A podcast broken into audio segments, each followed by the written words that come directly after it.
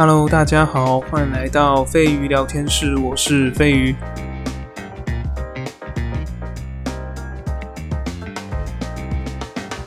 很久不见哦，上一集好像是半年多以前的事情，这当中发生了很多事情啊。就我从台北搬回家之后，忽然发现我家里的录音环境原来这么的糟糕。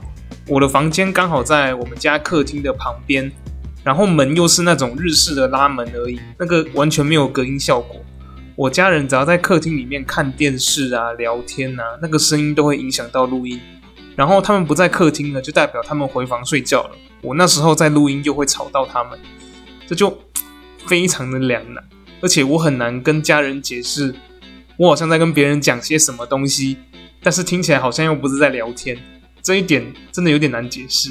然后就一直拖到现在，我找到了一份工作，又回到了台北继续上班，才决定开始继续进行录制节目。这一篇大概就是个公告性质啊，所以我也没有要写稿。赘字一定会很多，然后大家就忍耐一下，不然就是直接不要听这一集。反正知道我要开始更新的就好。接下来想要讲一些自己的事情，跟我对这个节目的看法，还有一些未来的走向啊。如果有兴趣，再继续往下听。其实一开始这个节目对我的意义，就只是一个练习自己论述跟整理想法的。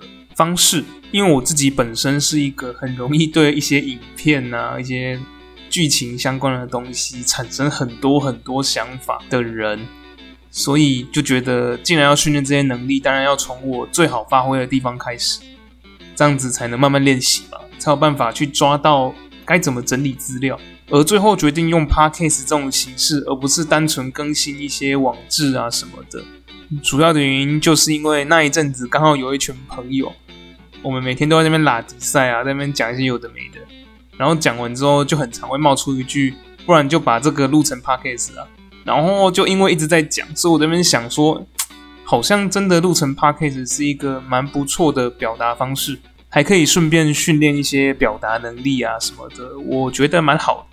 所以我最后就决定真的用这种方式去进行我想要的创作内容，也是因为这样哈，所以我一直觉得我的介绍非常的无聊，对，因为它其实没有什么笑点啊，没有什么娱乐性，我只是很单纯的觉得这部电影哪里好，哪里不好，然后用比较有条理的方式整理出来，也是因为这样子，所以我也没有很意外的，我的节目基本上没什么人看。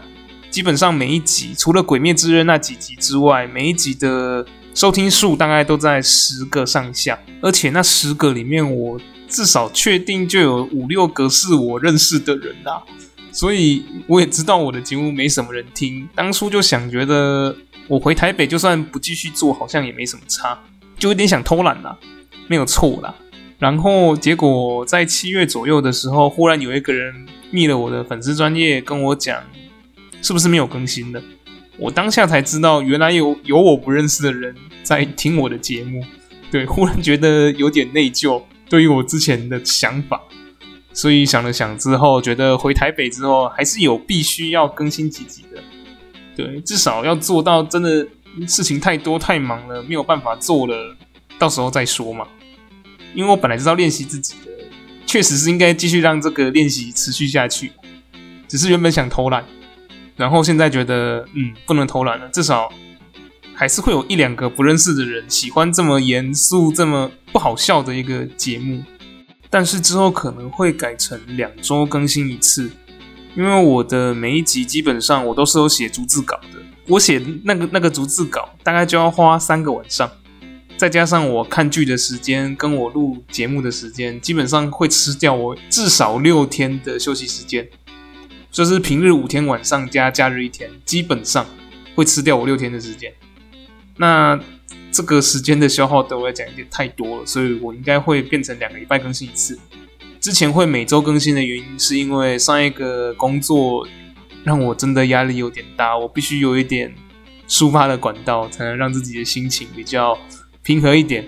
不然每天都被干飞，真的不太好受啊。虽然说真的是我自己没做好。然后我在家的这段时间，有反复的在听自己之前的节目，还有看一些文章，我忽然发现我我有一点非常不 OK，之后应该会改正。就是我很习惯的论述方式是，我觉得这部电影怎么做会更好。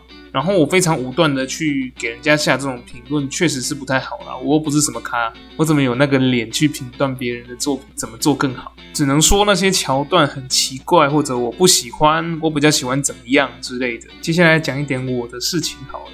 我从小时候开始就是一个非常雷的人，我常常会出一些常人根本不可能犯的错，然后我也对于一般人很多习以为常的事情感到非常的不解与困惑。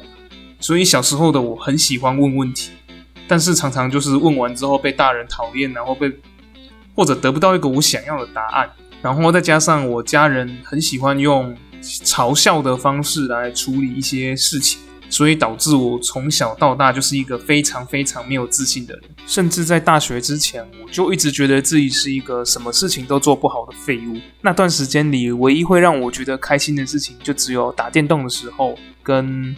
创作的时候，我只有在这两个时候是开心的。打电动原因是因为我只有在玩游戏的时候才会有赢的机会，而且在打电动的时候，输跟赢的规定是非常的明确的。会输一定是你不够强，或者是你装备不够好。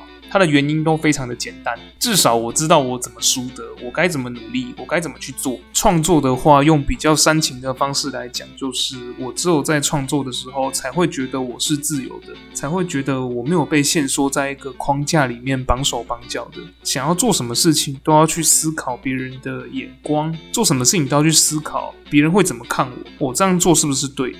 会不会影响到其他人，或者是会不会让自己被讨厌？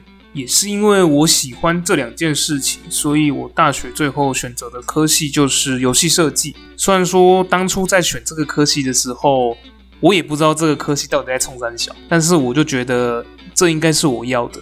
结果果然呐，上了大学之后，我才真正意识到，原来我没有那么烂，我还是有一些东西是可以做得好的。这也是为什么我之后会继续走上游戏设计这一条路。而创作这个部分嘛，就是有外包可以接的时候就接来做一下，没有外包可以做就自己写点作品来锻炼一下手感。总之就是不想要让自己停下来。